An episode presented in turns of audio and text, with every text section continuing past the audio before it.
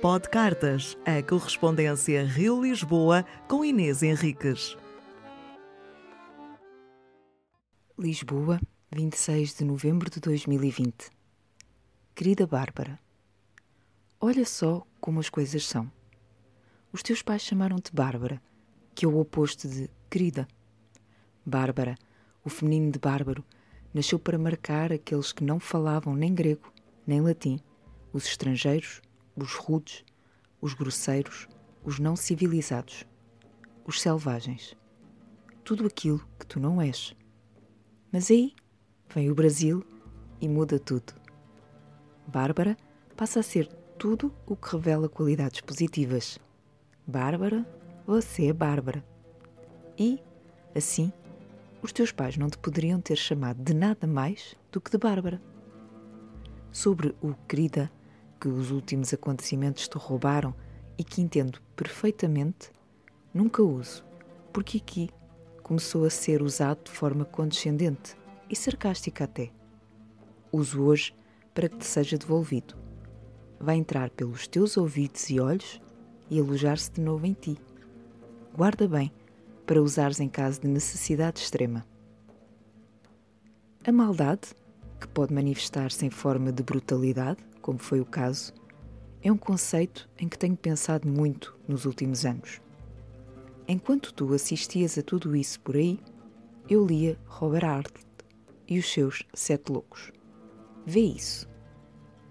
Como é possível que as pessoas não se tenham dado conta da extraordinária beleza que há neste ato, em queimar vivo um homem?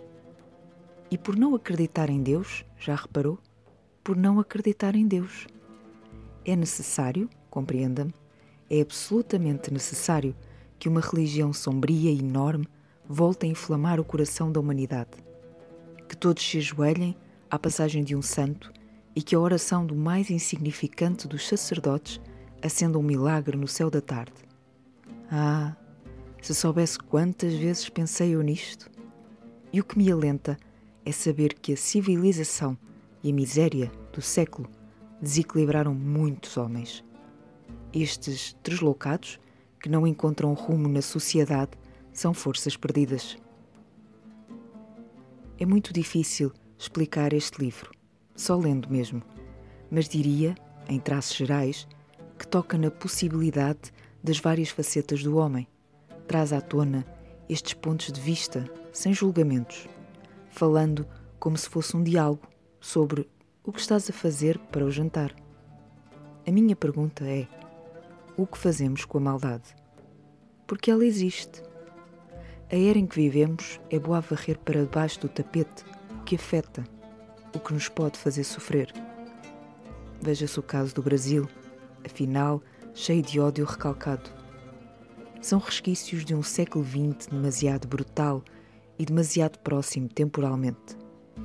Quisemos apagar andar para a frente. Vivemos anos de positividade encapuzada. Não quero abdicar da alegria de ver o lado positivo em tudo. Quero que se olhe para o problema e se descubra a solução. Por mais tempo que leve. Tudo isso só choca, porque já não era suposto sermos tão bárbaros. Como dizias e bem, no outro dia, essa barbárie sempre existiu. O gozo de matar, não acredito que quem mata assim não o faça com tenebroso prazer. Não perdemos o instinto matador, apenas o domesticamos com a educação. Rousseau acha que não, que somos bons à nascença e é a vida em sociedade que nos transforma em criaturas más. Talvez pense o contrário, que há em nós esse instinto matador e malévolo, como meio de sobrevivência, que pode ou não ser aguçado consoante o círculo onde calhamos aquilo que fazemos com a nossa maldade é definido pela nossa comunidade e pela nossa educação. Eu considero-me uma pessoa educada, com a maldade bem domesticada, mas já dei por mim cega em atos menos abonatórios contra uma pessoa que esbanjava bondade. Questionei-me tantas vezes sobre como é que chegar ali, mas ela vinha, como um impulso, quase sobre-humano, e os olhos chispavam e a boca jorrava as minhas verdades. Sabia que a solução era afastar-me porque estava infectada. Continuo a acreditar que a nossa agressividade natural, mais violenta em algumas pessoas do que noutras, como qualquer outra característica, não deve ser escondida. Não pode ser tão agressivo, avisam. Claro que não podemos, mas não podemos abdicar disso totalmente, porque bem usada pode salvar-nos. Ela tem de ser canalizada todos os dias, porque ela é energia pura. Olha o boxe, por exemplo, é justíssimo. Quer dar uns socos na cara? Vai lá e dá. São duas pessoas legitimamente querendo dar e apanhar, com regras. Isso não chega? Façamos terapia. Falar é bom. Ter quem ajuda a desenrolar novelos é bom. Depois é pegar na agulha e fazer tricô. Bem sei que parece simplista. A nossa sociedade é bem mais complexa e demasiado grande. Mas às vezes é bom ser simples, ao estilo queiro. Poderemos sempre nos alongar sobre o conceito da maldade, tentar invertê-lo o máximo de vezes possíveis, sempre sabendo que ele existe e que nunca vai deixar de existir. A maldade será sempre a consciência da prática do mal. Queria ser mais eloquente sobre o tema, mais filosófica. Não estou conseguindo. Parece que este tema anda a pairar sobre nós. O Gonçalo lançou a semana passada um novo romance, O Osso do Meio, que o próprio diz ser muito violento. Quero muito ir comprar e começar, mas custa-me ler sobre o mal e a violência nesta fase. Preciso me colorir na ficção. Enquanto escrevia, fui ouvir o Trio Jurban, um trio de irmãos palestinianos, palestino para ti, que tocam alaúde.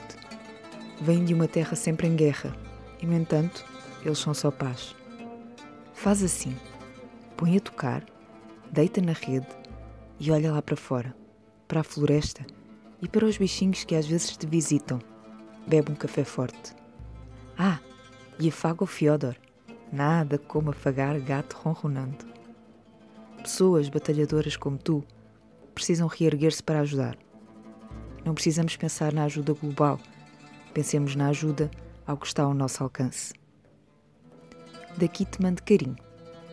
Usa, abusa e espalha. Beijo, beijo. Inês.